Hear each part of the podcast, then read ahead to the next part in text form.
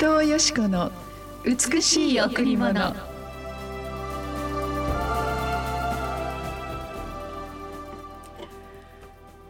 いつも喜んでいなさい。これがキリストイエスにあって神があなた方に望んでおられることです。いつも喜んでいなさい。これがキリストイエスにあって神があなた方に望んでおられることです。第一テサロニケ5の16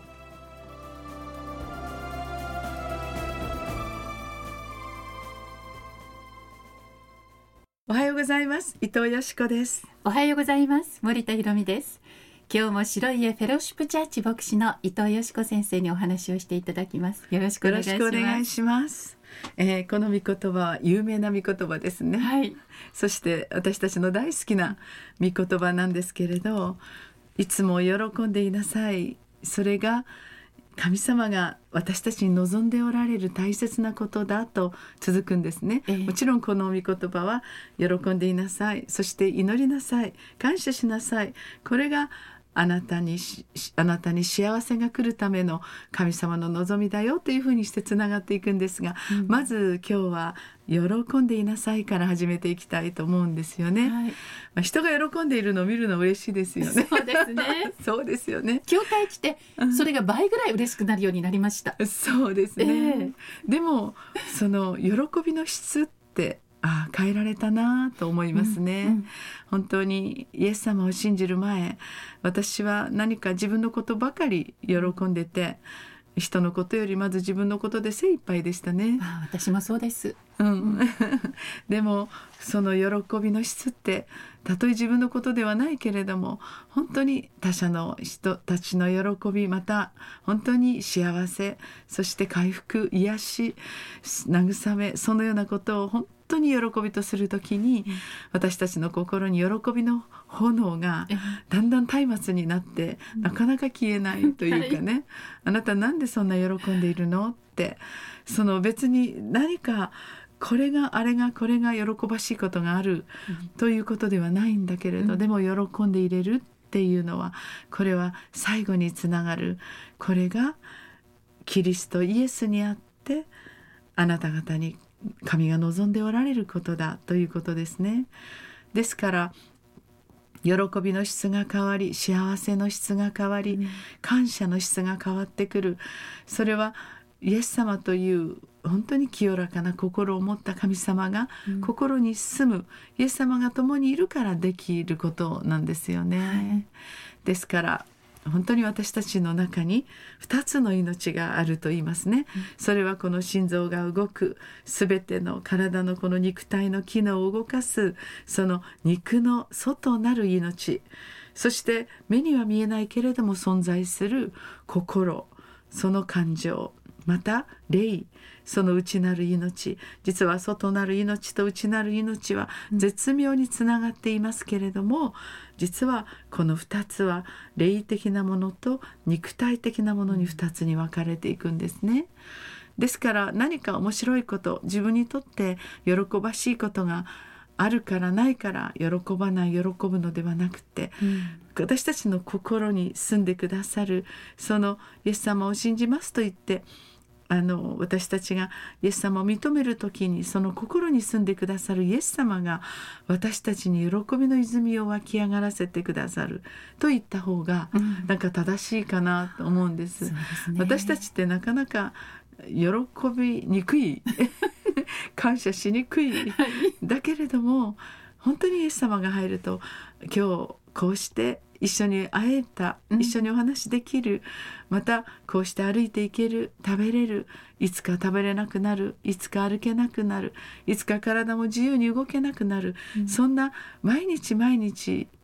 私たちのその生活習慣の中にある小さなことも喜びに変わるんですよね。そうですね。今まで当たり前に思っていたことが、当たり前じゃなくなって、これが喜びに変わってきたなと思います。そうですよね。えー、本当にそんなにデラックスなグルメじゃなくても 本当豆腐チャンプルーでも一緒に家族で美味しいねって食べれたら本当にいつかそのことができなくなった時、うん涙が出るほど幸せなこと喜びのことですよね、はいそれを今から喜んでおくと、うん。喜びの習慣ができてきますえね、だからあの喜びがあるから喜びのスイッチが入るというんではなくて、喜びを探す、うん。うん、あこれも喜びあれも喜び全てのことを悪に考えるのではなく否定的に考えるのではなくやはりマイナスに考えるのではなく、うん。プラスにそして善意に、うん。そして喜びに考えていくと本当に家庭が変わり、ええ。自分が変わり社会が変わる、うん。人間関係が変わるということなんですね。うん本当に今日も一日本当に喜んで生きていきたい。その喜ぶという行動を選択して喜ばない一日ではなく、うん。喜ぶ一日をスタートしていきましょう。はい、はい。それでは今日も一曲お送りしましょう。はい。今日は長澤隆さんでお届けします。神の家族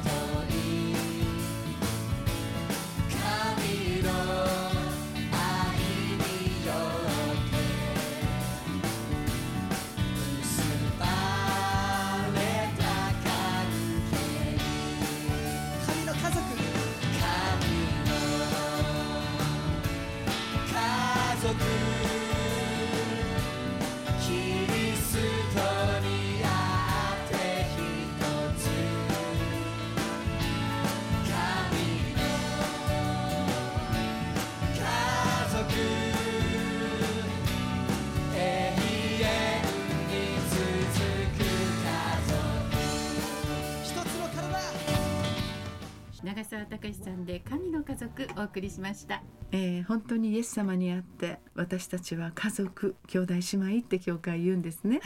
はいはい、その関係がすごく嬉しい。うんはい。あある意味でその深い私たちの肉親の関係があのなんとなくこううまくいかないこともいっぱいありますよね。愛してるからこそ期待するし愛してるからこそもっともっとあの要求してしまうことってあると思うんです。うん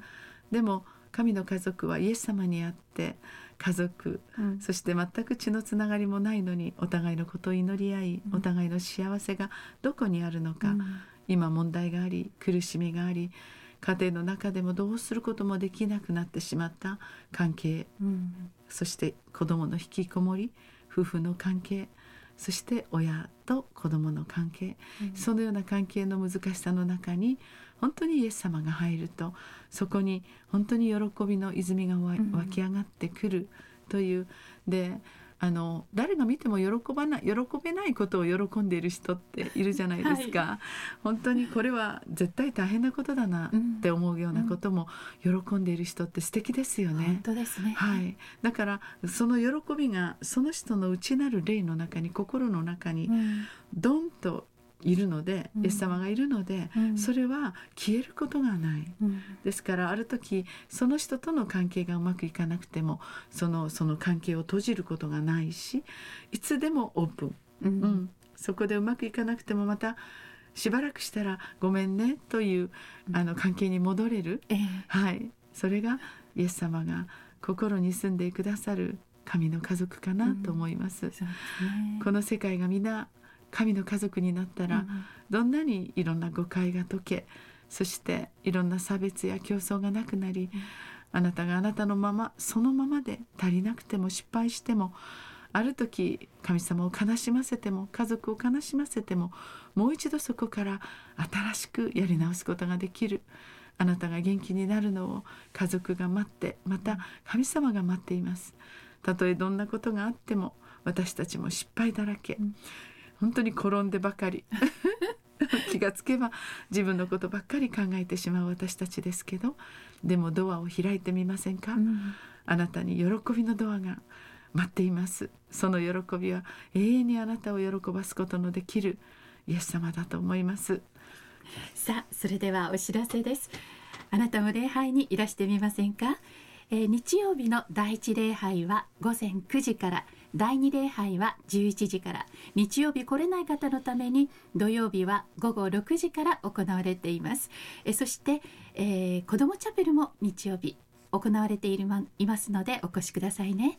カフェがオープンしています。金曜日と土曜日の12時から3時までのランチタイムの時間です。え詳しいことまた予約などは電話098-989の7627 989の7627白家にお問い合わせください。誰も自分のことを喜んでくれないと思っても大丈夫、うん。神様があなたを喜んでいます。誰も喜べないことがあいっぱいあったとしても大丈夫。あなたはこれから喜ぶ人になっていきます。神様の大きな愛と永遠に変わらないその喜びを今日受け取ってあなたは喜びを発信する人になってくださいねお祈りしています。ありがとうございました。